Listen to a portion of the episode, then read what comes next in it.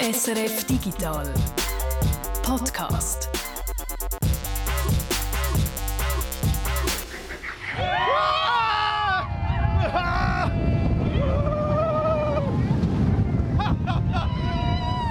Airtime, Airtime, Airtime. Und nochmal Airtime. Und wieder Airtime. Airtime, Airtime. Ja, da fängt es gerade an.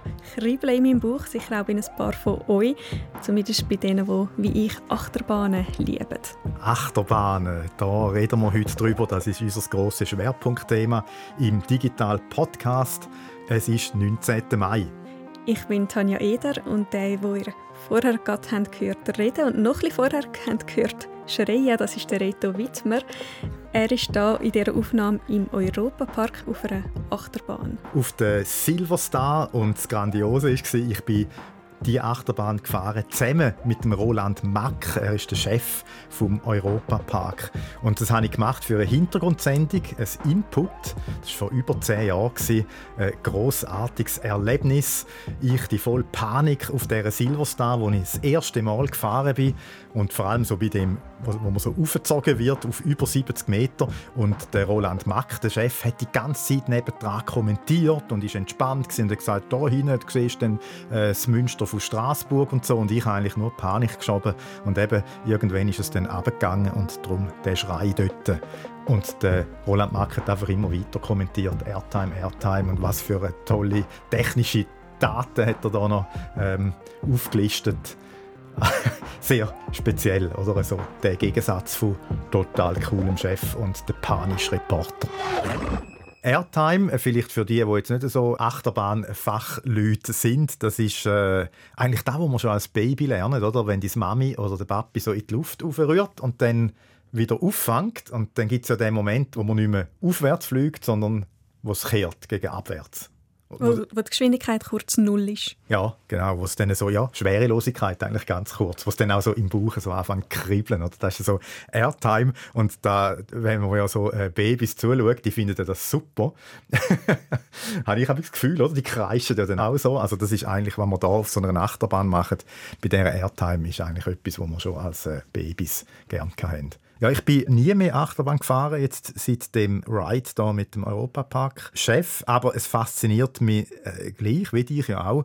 Und darum bin ich dann sehr aufmerksam geworden, als ich vor ein paar Wochen gelesen habe, es gibt jetzt eine neue Achterbahn im Europapark, etwa in einem Jahr, der Eröffnung. Die neue Achterbahn soll an Nikola Tesla erinnern. Die Bahn soll heißen Voltron. Das tönt nach Strom und nach einer elektrisierenden Fahrt.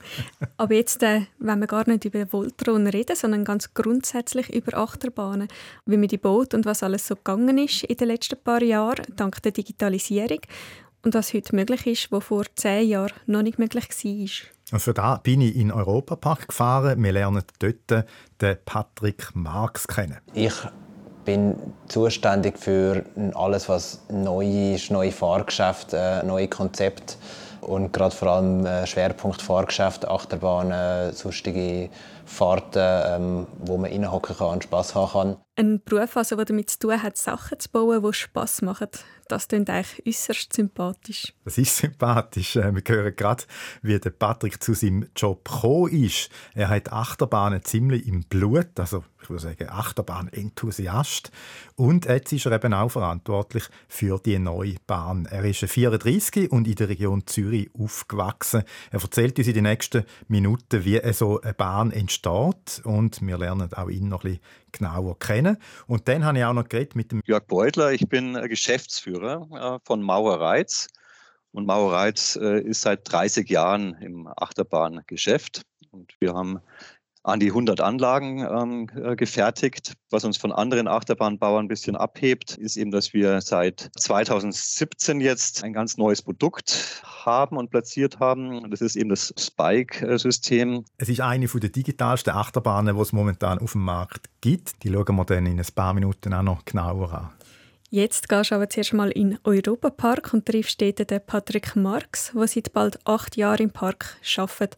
Und wir haben es gerade gehört, er ist zuständig für neue Bahnen und andere Attraktionen. Alles, was Spass macht halt. Der Patrick hat auch eine Achterbahn komplett erneuert im Park, wo schon 1989 an Start ist, die Eurosat. Das ist die, wo man so im Dunkeln äh, fährt.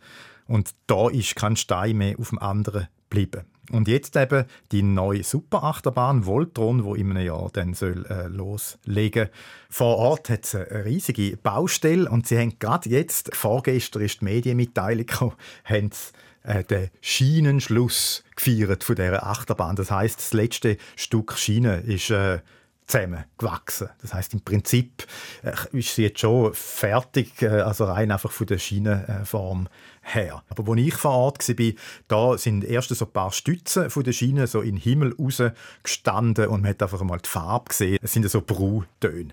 Ich habe Patrick getroffen in der Region vom finnischen Themenbereich. Dort sind wir in einer Tür von einem Leuchtturm und ein Stegen rauf. Oben haben sie doch tatsächlich ein gemütliches Sitzungszimmer eingerichtet. Also in einem von diesen Häuschen hinter den Kulissen quasi. Also Unten hat es ja meistens die Beiz oder Shops drin, halt so Sachen, wo man Geld ausgeben kann.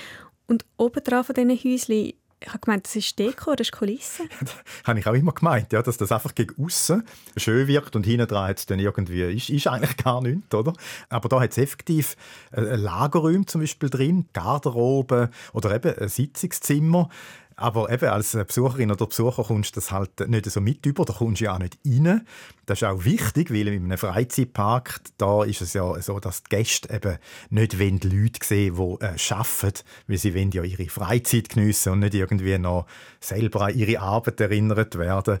Und äh, vielfach kann man darum auch in die Räume so von hinten äh, her äh, rein. Wir sind aber effektiv von vorne, also dort, wo auch äh, die Leute sind, durch die Türen rein und dann in den äh, Meetingraum rauf mit Aussicht auf die Achterbahn Blue Fire ganz in der Nähe und die Wodan hinten dran, also ein sehr ein schöner Ausblick. Und dann aber eben im Raum ganz ruhig, so eine richtige Wohltat, weil draußen ist es schon wieder so vollgestopft mit all diesen Leuten, dass es äh, ja, ich bin da immer so nach, nach einer Stunde schon immer völlig kaputt und da hat man sich dann können erholen in dem äh, Sitzungszimmer.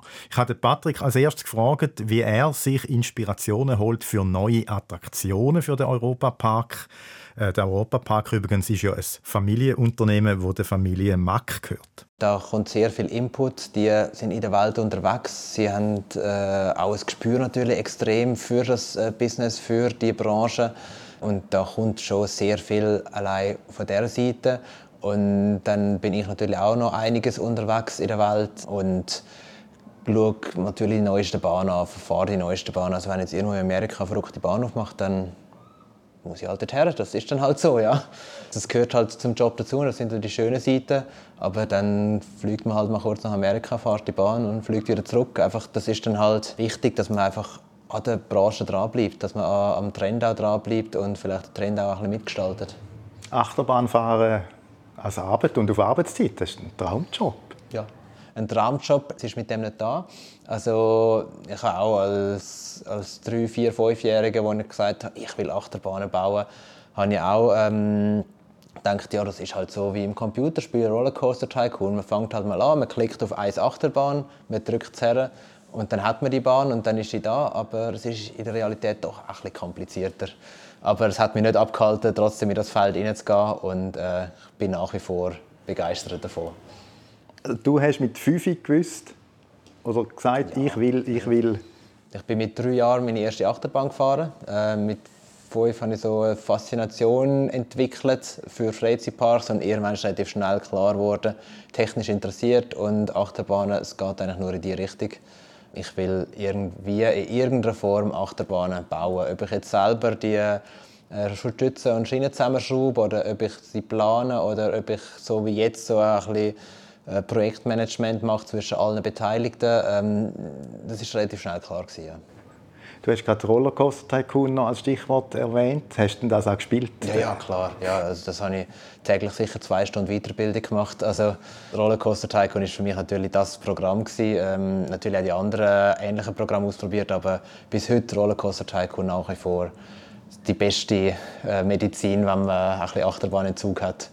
Das ist, das ist genial. Das ist einfach klar abgebrochen auf sehr einfache äh, Mittel, aber doch relativ komplex dann gehalten in der ganzen Mechanik, wie das alles funktioniert, wie auch alles zusammenhängt. Viel Physik natürlich auch drin Da kommt man das Gefühl dafür, aber natürlich ist die Realität ein bisschen anders als ein Computerspiel, aber gar nicht mal so weit davon weg.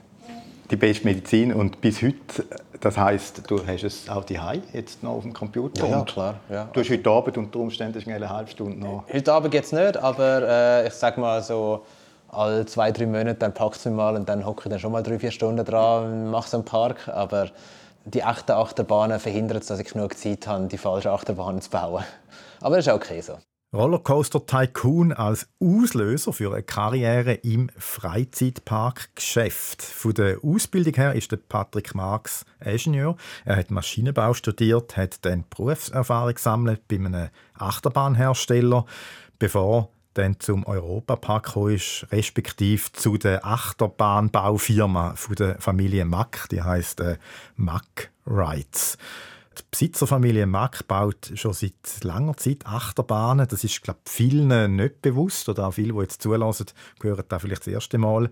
Weil da, wo man kennt, der Europapark ist eigentlich nur ein Teil von einem grossen Imperium äh, Mack und ein wichtiger Zweig dort ist eben so der Achterbahnbau. Ja, das habe ich wirklich nicht gewusst. Also, der Europapark ist nicht nur das, was er für mich und für die meisten ist, also ein Tag lang Unterhaltung, Spass und Nervenkitzel, sondern nebenbei ist es noch ein cooler Präsentationsort für die neuesten Entwicklungen der Mack Rides, also der Achterbahnbaufirma von der Familie Mack. Ja, das ist praktisch, oder? So potenzielle Kundinnen und Kunden können dort Bahnen eben auch, auch ausprobieren. Und das sind ja Bahnen, die sehr äh, komplex sind und vor allem auch so vom Layout her also von diesen Kurven und Formen, die du hier fährst. Aber das Layout von einer Bahn ist nur ein kleiner Teil vom Bau, hat der Patrick gerade gesagt. Wenigstens für ihn, wo als Projektleiter eben den Gesamtüberblick muss haben äh, über alle Details, die bei so einer Bahn wichtig sind. Es ist extrem, wie viele Leute an so einem Achterbahnbau beteiligt sind. Das sieht man einfach nicht. Es ist so, man, fühlt, man denkt, jetzt macht so eine Schiene her und dann steht ein paar Stützen und dann jagt man den Zug durch. Aber bis der Zug überhaupt mal in Bewegung ist, das ist einiges Arbeit. Da ist die Schiene der kleinste Teil. Ziemlich viel Arbeit, also, bis so eine neue Achterbahn kann fahren kann. Also dann fangen wir doch am besten gerade an bauen. Wo und wie fangen wir da an? Wichtig ist einmal als erstes zu wissen, wenn man einem Gast zumuten sagt Patrick Marx. Bei kleineren Achterbahnen ist das weniger das Problem. Da geht man nicht als Limit, aber wir gehen natürlich mit unseren grossen Achterbahnen schon ein bisschen als Limit, was, was man so einem Gast zumuten will. Man kann immer mehr machen, ich kann es immer verrückter machen, aber dann sinkt natürlich auch die Zielgruppe, also die Grösse. Dann wollen viele nicht mehr damit fahren, das wollen wir ja auch nicht. Wir wollen ja, dass möglichst viel mit dieser Achterbahn fahren, sie aber trotzdem eine gewisse Sensation bereithalten. Das ist sicher äh, eine große Schwierigkeit, die man in den Griff bekommen muss. Das ist, einerseits schafft man das durch ein Computerprogramm, die relativ genau vorhersagen können, wo man welche Kräfte haben. Zum anderen natürlich auch Erfahrung. Also man muss viel gefahren sein, man muss wissen, wie fährt sich so eine Bahn, wie fühlt sich so etwas an. Und wenn man so etwas im Computer sieht und die Werte auch sieht und positive, negative Gravitationskräfte oder Beschleunigungskräfte, dann hat man schon das Gefühl, wie das Ganze dann ungefähr fährt. Wirklich wissen tut man es erst, wenn man drin hockt, aber man hat eine Richtung und ein Gefühl. Und das ist schon ein Know-how, das muss man sich erarbeiten. Das kann man nicht in der Schule lernen. Erfahrung haben sie bei Mack Rides. Das Unternehmen von der Familie Mack gibt es schon seit 1780. Gestartet haben sie als Wagenbauer. Das ist noch interessant. Der Park selber, also der Europapark, wieder da, wo man eigentlich kennt, das ist 1975 an Start, also auch schon relativ alt. Ein anderer Hersteller, auch aus Deutschland, bei München, ist die Firma Maurer. Die ist auch schon alt, 1876 gegründet, so als kleines Metallverarbeitungswerkstättli. Und dann so im Industrialisierungsboom haben sie größere Projekte gebaut. Und nach dem Krieg dann haben sie als erstes gemacht landwirtschaftliche Fahrzeuganhänger, also ganz ähnlich wie die Anfänge bei Mack, also so Fahrzeugbau. Maurer hat dann vor 30 Jahren eine andere Achterbahnfirma gekauft und unter dem Namen Maurer Rides machen sie eben auch Achterbahnen.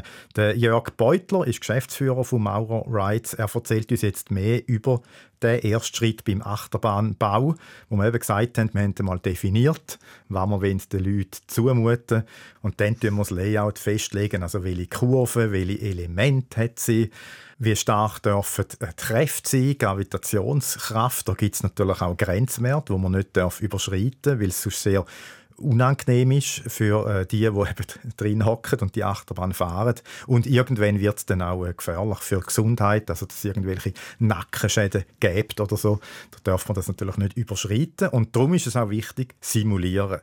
Und weil eine Achterbahn ja nicht ein Massenprodukt ist, und es gibt weltweit nur so eine Handvoll Firmen, die Achterbahnen bauen, setzen die Firmen in der Regel Software ein, die es auch selber entwickelt haben. Weil ab Stangen gibt es eben irgendwie nichts jetzt für den speziellen Bedarf, den sie haben für Achterbahnen bauen. Bei Mauer Rides heisst das eigene Entwicklungs- und Simulationsprogramm X-Track, sagt der Jörg Beutler. Auf dieser ähm, Programmoberfläche kann man 3D eben äh, sich das äh, Layout dann zurechtdrücken, wird mit dem Kunden dann abgestimmt.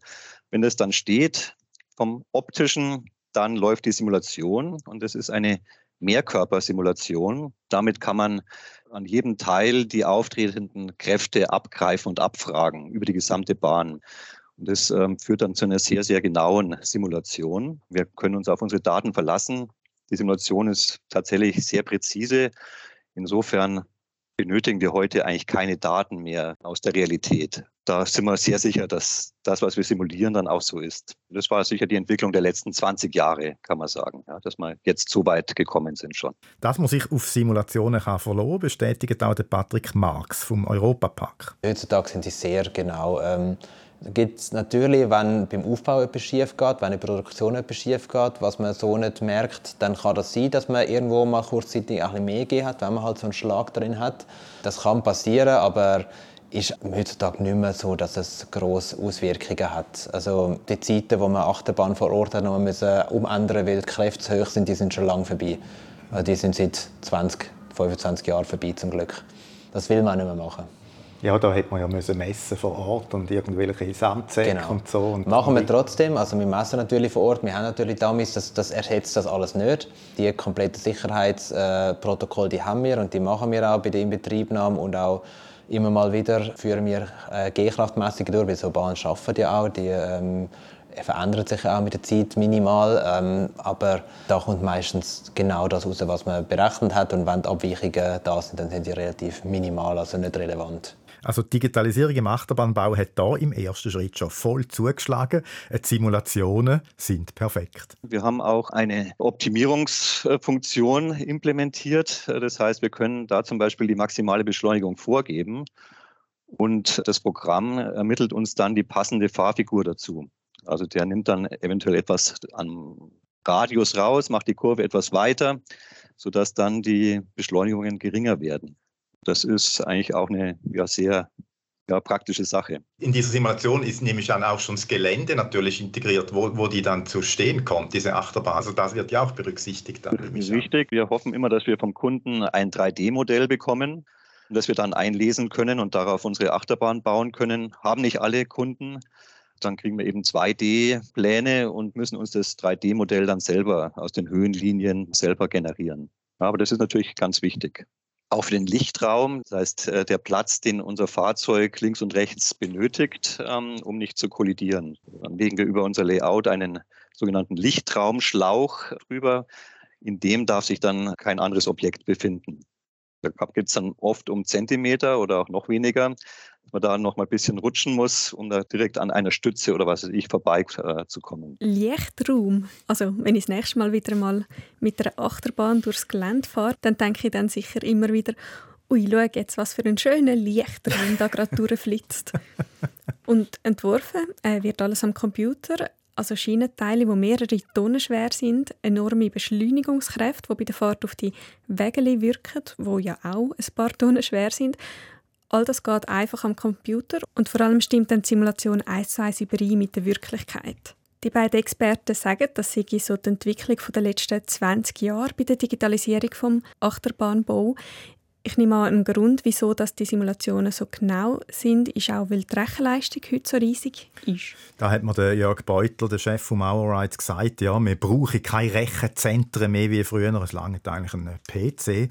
Noch vor ein paar Jahren hätte man da immer müssen zuerst designen Also das Layout mal machen, dann rechnen lassen, dann schauen, ob es verhebt und wenn nicht, korrigieren, wieder rechnen und, und äh, vergleichen. Und heute ist eben alles in Echtzeit. Also da kommt dann zum Beispiel sofort eine Warnmeldung, wenn du irgendwo willst, eine Kurve einbauen wo es zu weit geht mit irgendeinem Belastungswert. Und das Simulationsprogramm kann einem auch Vorschläge machen fürs Layout. Wir haben auch eine Optimierungsfunktion implementiert. Das heißt, wir können da zum Beispiel die maximale Beschleunigung vorgeben und das Programm ermittelt uns dann die passende Fahrfigur dazu. Also der nimmt dann eventuell etwas am Radius raus, macht die Kurve etwas weiter, sodass dann die Beschleunigungen geringer werden. Das ist eigentlich auch eine ja, sehr ja, praktische Sache. Neben der Rechenleistung sind aber auch die Modelle, die es einsetzen für die Simulationen heute viel besser und genauer als noch vor ein paar Jahren. Äh, ergänzt der Patrick Marx vom Europapark auch, weil es Daten von Bahnen, die schon am Fahren sind, dann in die Modelle wieder einfließen lassen. Und so werden dann die Berechnungen immer genauer und sind eben noch näher an der Realität. Gut, ich glaube, wir können jetzt einen Schritt weitergehen, noch einen Schritt näher an die Realität. Der erste Schritt im Achterbahnbau war ja Entwurf und Simulation. Jetzt kommt Schritt zwei, die Produktion, die Geburt der physischen Achterbahn. Die sind extrem digitalisiert worden, sagt Patrick Marx. Jedes Teil bei so einer Achterbahn, die größeren Teil Schienen sind alle anders. Also es gibt eigentlich nie zwei gleiche Schienen, es gibt nie zwei gleiche Stützen oder selten zwei gleiche Stützen. Ähm, das ist alles, sind alle Spezialteile. Jedes Teil gibt es dann eigentlich nur einmal. Und die ganze Produktion ist extrem digitalisiert worden. Ähm, wir arbeiten mittlerweile bei Makreiz mit Roboterfertigung, dass der Roboter die äh, Teile richtig ablenkt, in den richtigen Winkel äh, schneidet und so weiter. Wir haben eine extreme Unterstützung, was äh, das Schweißen angeht, für die Genauigkeit des Schweißen. Da darf ich nicht zu viel erzählen, das ist ein Firmengeheimnis. Aber da haben wir extrem viel digitalisiert mittlerweile und halt auch so extrem gute Qualität erreichen können. Also auf eine 12 Meter lange Schiene eine Genauigkeit von 0,1 mm äh, herzubringen mit Schweißen und allem, das ist nicht so einfach, aber wir schaffen es mittlerweile.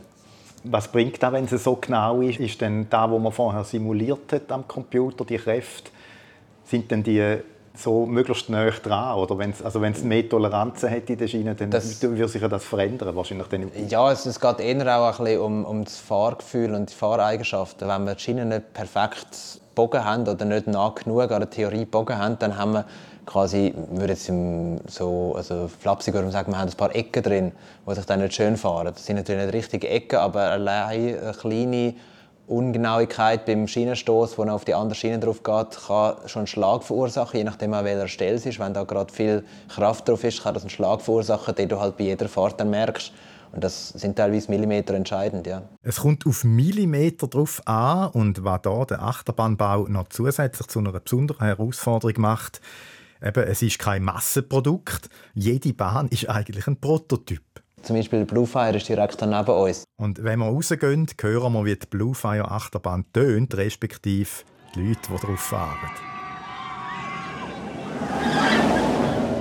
Bluefire finde eine der ganz coolen äh, Bahnen. Das ist die, wo du nicht aufgezogen wirst, über 70 Meter, und dann geht es runter und dann fährt die Achterbahn, sondern wo man am Anfang so rausgeschossen wird und in zwei bis drei Sekunden irgendwie auf über 100 Kilometer pro Stunde äh, kommt. Ich finde, das ist eine der besten Achterbahnen so vom Fahrgefühl her. Es hat wirklich keine so Seitenkräfte oder komische Vibrationen. In dem Sinne auch sehr entspannend. Also wirklich eine zum äh, Geniessen. Und da bin ich auch mit dem Roland Mack, dem Chef von Europa Park, vor über zehn Jahren die Bahn gefahren. Und dazu gibt es sogar ein Video, weil da wird man gefilmt während dieser Fahrt, wie ich da mit dem äh, Chef fahre und er auch wieder so völlig cool alles kommentiert den Link äh, zu dem Video unten in den Show Notes. Können wir überprüfen, ob du es wirklich entspannend gefunden hast? ich glaube, ich bin da sehr entspannt. Also äh, so einen Schrei, wie ich auf den Silverstar gemacht habe, gehört da auf jeden Fall da nicht. die Blue Fire der Coaster, die Achterbahn. Das ist jetzt schon sicher fünf, sechs, sieben Mal, ich weiß gar nicht, wie viele Mal äh, gebaut wurde in der ganzen Welt. Der ist immer ein bisschen anders. Das ist immer eine Kleinigkeit, die man nochmal verbessert hat, eine Kleinigkeit, die man nochmal angepasst hat. Also exakt gleich wie er da steht, steht er nie anders sonst, weil man halt immer ein bisschen etwas gemacht hat. Und man macht jetzt auch nicht fünf Blue Fires aufs Mal. Also da kommt mal einer alle zwei Jahre. Und das ist jetzt auch nicht, dass man da Serienfertigung machen kann. Also ist alles, was wir da machen in diesem Bereich, ist Prototypenbau und hochindividuell. Und da ist jetzt, äh, sind die Wege zwischen der Simulation und der Produktion wie kürzer geworden oder kleiner? Genau, ja, genau. Durch sind, Digitalisierung. Sie sind halt kürzer geworden und äh, dementsprechend halt auch unkomplizierter. Also man muss auch weniger erklären damit, man rührt es direkt drauf. Wir haben mittlerweile CNC-Maschinen, die so einen ganzen Unterbau von einem Wagen ähm, einfach aus dem Vollen fräsen können. Und das sind extrem viele Vorteile auch. Und das würde ohne die Digitalisierung gar nicht gehen. Früher hat man es irgendwie zusammengeschweißt äh, mit ganz vielen Teilen und Verschweißnäht muss man wieder prüfen. In der alle ein, zwei, dreijährigen äh, Schweißnahtprüfung muss man mit Ultraschall daran gehen muss den Lack wegnehmen, muss dann einmal drüber, muss den Lack wieder drauf machen. Das ist extrem aufwendig. Das heißt, durch die Digitalisierung können wir natürlich auch ähm, Fahrzeugrahmen bauen, die man halt so jetzt vor ein paar Jahren noch nicht hätte bauen können, die dann wieder wartungsfreundlicher sind und am Schluss auch langfristig Geld sparen. Stichwort wartungsfreundlich. Da sind wir eigentlich schon beim dritten Schritt vom Achterbahnbau. Nach dem ersten Schritt Simulation am Computer, zweiter Schritt Produktion, jetzt fahrt die Bahn. Was ist denn beim Betrieb alles so digital geworden? Äh, die Steuerung. Der Patrick Marx hat einen schönen Vergleich gemacht von einer der ersten Bahnen, die es im Europapark hat, zu den neuesten. Die Steuerung von einer Achterbahn, also früher war sie relativ rudimentär. Das waren ein paar Relais im Schrank. Ähm, da hat man schön, wenn man daneben gestanden ist, kann man das Klacken hören, wo gerade der Zug ist. Also geübte äh, Techniker haben dann daneben stehen können und gewusst, jetzt ist der Zug da, jetzt ist der Zug dort. Einfach wie, in welchem Rhythmus halt es klackt. Ähm, das sind die alten, das haben wir natürlich schon lange nicht mehr. Also die moderne Achterbahn, das sind äh, Sicherheits-SPS-Steuerungen ähm, und die, die meldet sich auch. Und ich sage jetzt mal, die letzte Achterbahn, die wir gebaut haben, Eurosat, die haben wir umgebaut. Also ist eine alte Bahn, die haben wir komplett entkernt und neu gebaut, neue Steuerung, neue Schienen, neue Züge. Die hat äh, 6000 verschiedene Fehlermeldungen die sie haben kann. Und das, das zeigt natürlich schon, wie extrem es Detail jetzt geht. Und die Fehlermeldungen sagen einem ja dann auch, was muss man tun. Also die Fehlermeldung ist nicht nur, es funktioniert nicht mehr, sondern was funktioniert nicht, wieso funktioniert es nicht, was ist der nächste Schritt. Das wird ja da alles dann aufgezeigt. Und das ist natürlich schon mittlerweile eine komplett komplexere äh, Art von Steuerung, wie wir sie da drin haben. Und wir wissen nicht bei allem genau, was das Problem ist, weil es auch einfach irgendwann auch keinen Sinn mehr macht, das zu erfassen, weil einfach dann man mehr Ärger mit den Sensoren hat als mit dem Teil selber. Aber wir wissen bei sehr vielem, ähm, wo ist das Problem, wie können wir das Problem beheben und ein bisschen, ein bisschen menschliches Know-how braucht es natürlich dann schon noch. Also den, den Techniker vor Ort können wir dadurch nicht ersetzen und wollen wir auch gar nicht ersetzen, weil am Schluss wenn wir es dann doch ähm, nochmal persönlich anschauen und äh, sicherstellen, dass alles in Ordnung ist. Aber es ist die Steuerung heutzutage, also wir haben auch mittlerweile Statistiken, wir sehen genau, äh, wenn der Zug so und so voll ist. Also wir können eigentlich von den Rundenzeiten ableiten, wie schwer unsere Passagiere sind und so. Wir können relativ viel rausnehmen. Wir nutzen das jetzt nicht für so Späßchen, bringt uns nichts, aber da können wir natürlich aus den ganzen Daten, die wir da sammeln, können wir natürlich ganz andere Rückschlüsse auf Achterbahnen ziehen, auch auf Inputs wie Wetter, wie Wind, äh, was das mit dem Zug, mit der Zuggeschwindigkeit und so ausmacht, mit der Rundengeschwindigkeiten. Und da lernen wir natürlich auch einiges dazu für neue Achterbahnen. Also wenn jetzt äh, so ein Wagen von einer Achterbahn rausgeschossen wird und so, dann der, der tut, wie bei, bei den heutigen modernen Autos, ja auch ganz viele Daten auch aufzeichnen. Genau, wie genau. schnell ist er. Äh, Genau, wir haben ein paar Sensoren auf dem Zug, aber die meisten Sensoren haben wir auf der Schiene, aus praktischen Gründen, weil man halt das Kabel herziehen können. Ähm, und auf der Schiene haben wir dann halt mal eine äh, Anordnung von mehreren Sensoren können dann genau sagen, wie schnell ist der Zug in welcher Sekunde in dem Bereich und sehen auch, wie die Bremswirkung ist. Ist die Bremswirkung noch so, wie sie gewünscht ist, oder ist die Bremse jetzt überhitzt und kann dementsprechend nicht mehr gut bremsen und dann äh, sehen wir, da ist ein Problem, dann meldet sich auch die Bahn und sagt, die Bremswirkung ist nicht gegeben, ähm, wir halten da und äh, müssen das überprüfen und das, das funktioniert alles mittlerweile automatisch. Das, unser Ziel ist, dass die Person an der Bahn selber nichts falsch machen kann. Also das, das ist auch so bei den modernen Achterbahnen, man kann nichts falsch machen. Die Bügel sind überwacht, der Abfahrt ist überwacht, äh, man muss Freigaben geben. Es ist unmöglich, dass man da eingreifen kann. Also man kann auch in die Bahn nicht eingreifen und irgendetwas Sicherheitsrelevanz umstellen. Das ist alles unmöglich heutzutage. Safety first. Und äh, wenn ihr euch vielleicht auch schon mal gefragt habt, wie das funktioniert, dass auf einer Achterbahn mehrere Wägel gleichzeitig mit irgendwie 100 km/h unterwegs sind und das Ganze vor allem trotzdem sicher ist. Der Jörg Beutler von der Maurerreiz gibt uns jetzt ein kurzes Stück Achterbahnwissen, das er einfach müssen wissen. Du sagst so Achterbahnbasiswissen oder vielleicht auch Stammtischwissen, wo noch könnt punkten, wenn er mal wieder ansteht bei einer Achterbahn, der Bluefire zum Beispiel. Da schießt in Spitzenzeiten alle 48 Sekunden ein Wagen raus. Die ganze Bahn ist äh, in Blöcke unterteilt, also in Sicherheitsblöcke und es darf immer nur ein Fahrzeug in einem Sicherheitsblock sich befinden. Und äh, das sind dann Sensoren, die dann eben melden, wenn das Fahrzeug diesen Sicherheitsblock verlassen hat. Und dann darf das nächste Fahrzeug reinfahren. Wenn das nächste Fahrzeug schon zu früh da ist, dann fährt es in die Sicherheitsbremse und wird gebremst. Das ist so das Übliche, was aber seit ja, vielen Jahrzehnten so der Standard ist. Da hat sich auch relativ wenig äh, geändert, weil man das Fahrzeug eben, das ist rein schwerkraftmäßig unterwegs, äh, dann auch nicht mehr beeinflussen kann. Es geht nur in diesen Bremszonen, in diesen ja. Sicherheitsbremsblöcken. Blockzonen. Wie stark so eine Bremse bremst, ist ganz abhängig von der Geschwindigkeit, die ein Wagen hat. Und die Geschwindigkeit hängt auch davon ab, wie schwer der Wagen ist. Das Gewicht ändert sich immer wieder, weil ja die Leute im Wagen verschieden schwer sind. Darum können sie die Bremsen in Echtzeit mit Daten versorgen, damit die dann die Bremsleistung anpasst für jeden Wagen. Bremsleistungen live einstellen. Also heutige Achterbahnen die verarbeiten ziemlich viel Daten in Echtzeit und regeln damit Züg die Wege auf der Schiene. Der mit den Daten und dem Live-Eingreifen treibt die Achterbahn auf die Spitze, wo sicher so die digitalste Achterbahn ist, was es im Moment gibt. Nicht was die Simulationen angeht, vom Layout oder der Produktion, sondern eben im Betrieb, in der Steuerung. Spike heißt die Achterbahn von Maurer Rides. Der Jörg Beutler hat mir erzählt, dass sich vor etwa zehn Jahren haben angefangen zu überlegen, wie man eine Achterbahn ganz anders bauen könnte, sodass es ganz viele neue Möglichkeiten dann auch gibt. Und rausgekommen ist ein Powered Coaster. Die Wägeli haben eigene Motoren an Bord. Das haben ja klassische Achterbahnen nicht. Zum Beispiel die Silver Star im Europapark, die haben wir ganz am Anfang äh, der legendärische Ray gehört von dir auf dieser Bahn.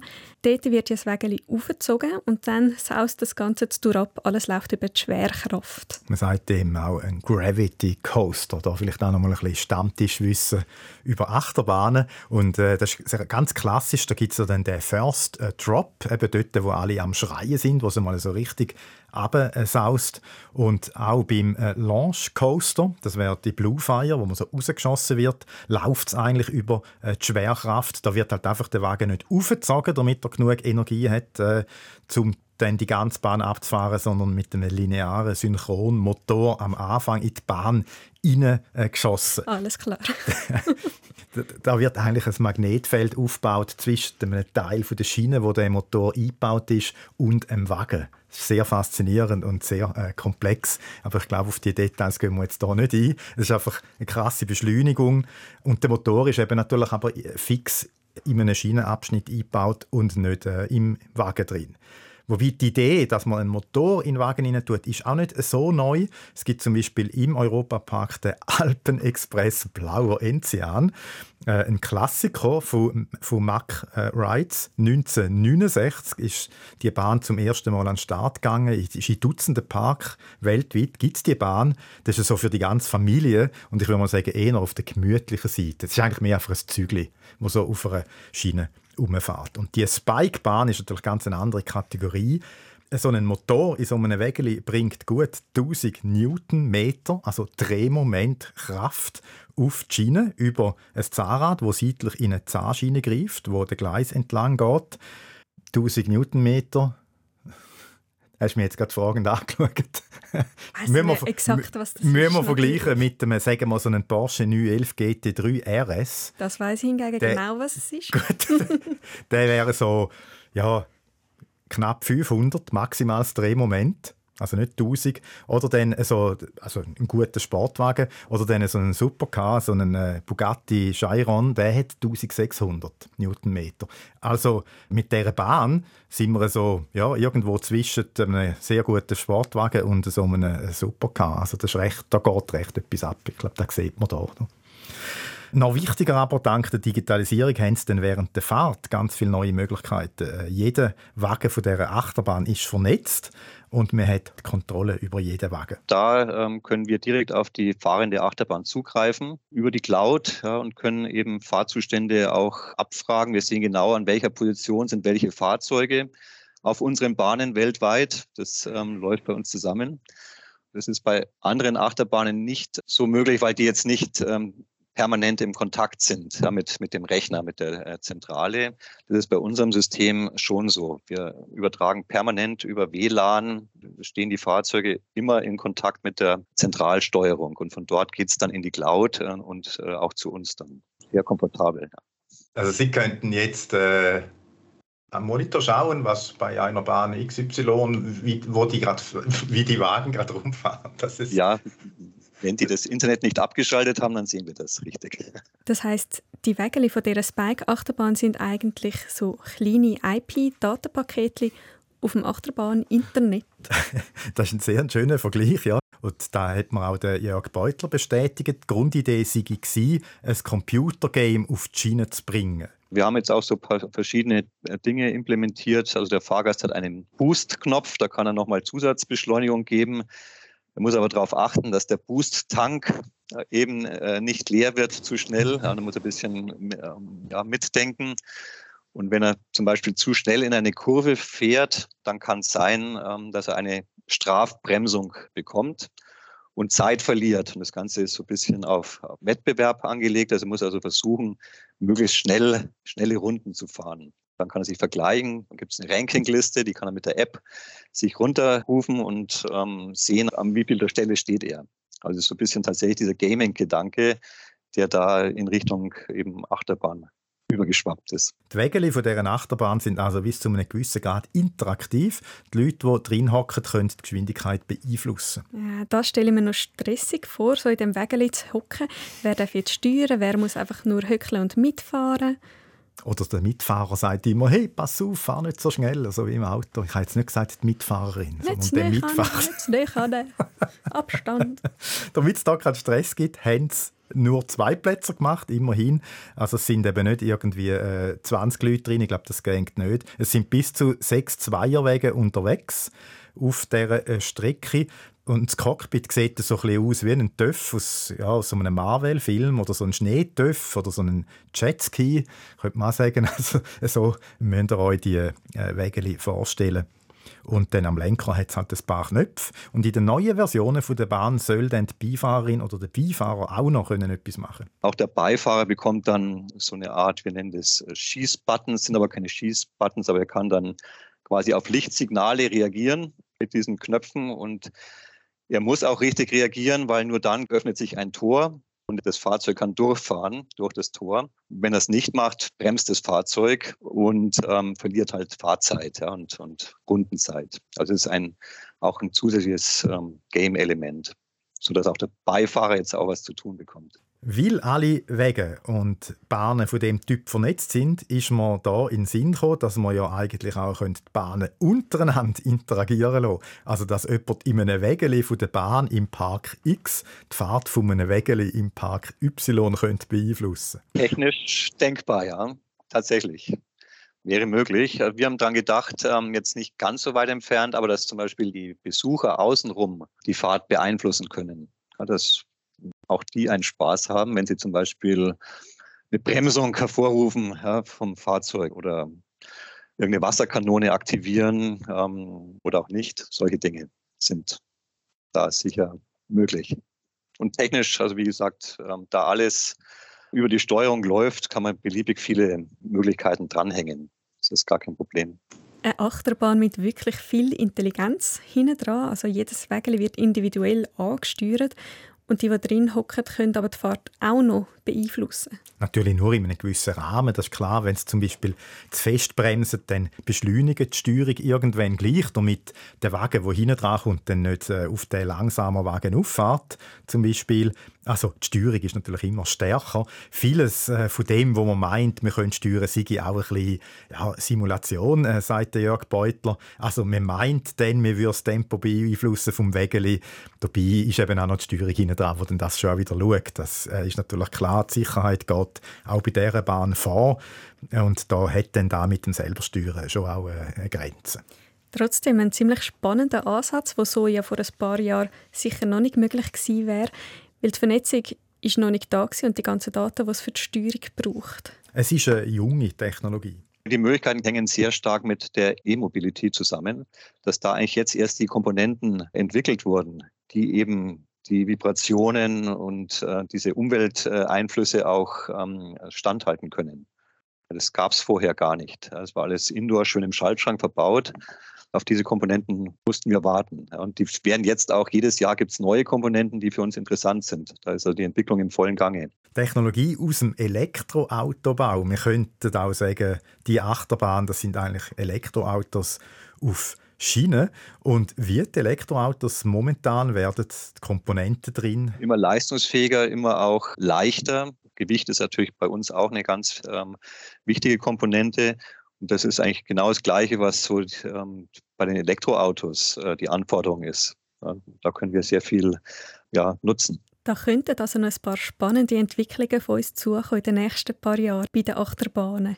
Ja, es ist eine Branche, die eh immer wieder für Überraschungen sorgt und gesorgt hat, ob mit viel Sensoren, Daten und Vernetzung jetzt, wie das Bike oder mehr in der klassischen Bauform, wie wir es seit Jahrzehnten kennen. Also Achterbahnen wird es immer geben, sagt Patrick Marx vom Europapark. Das wird nie vom digitalen Produkt ersetzt werden aber wie die dann in Zukunft wirklich aussieht, man weiß es nicht. Also wir sind wirklich wir sind mit sehr offenen Augen dran. Wir versuchen es eben auch ein bisschen mitzugestalten, wie die Achterbahn von der Zukunft aussieht. Aber am Schluss kommt vielleicht ein Verrückter, der dann eine verrückte neue Idee hat und dann geht die ganze Branche in eine andere Richtung.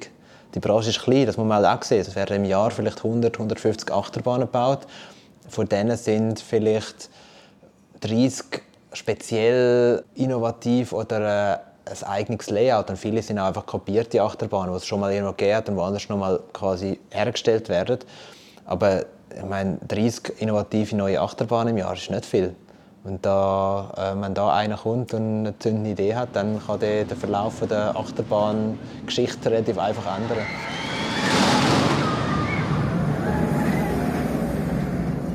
Das war es vom rasenden Reporter Reto. die Schreie, die wir jetzt gehört haben, sind dann also nicht mehr von mir. Ich bin natürlich jetzt damals wesentlich entspannter auf die Silverstar äh, gegangen. Ja. Mhm, bestimmt. Brutal ist es nur das erste Mal. Wenn man dann so eine Bahn mal kennt, dann, äh, ja, dann kann man sie geniessen, oder? Dann weiß man ja, was so abgeht.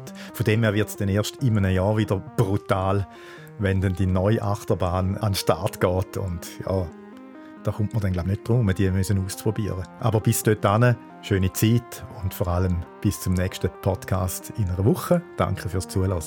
Habt eine gute Zeit. Tschüss. Ciao.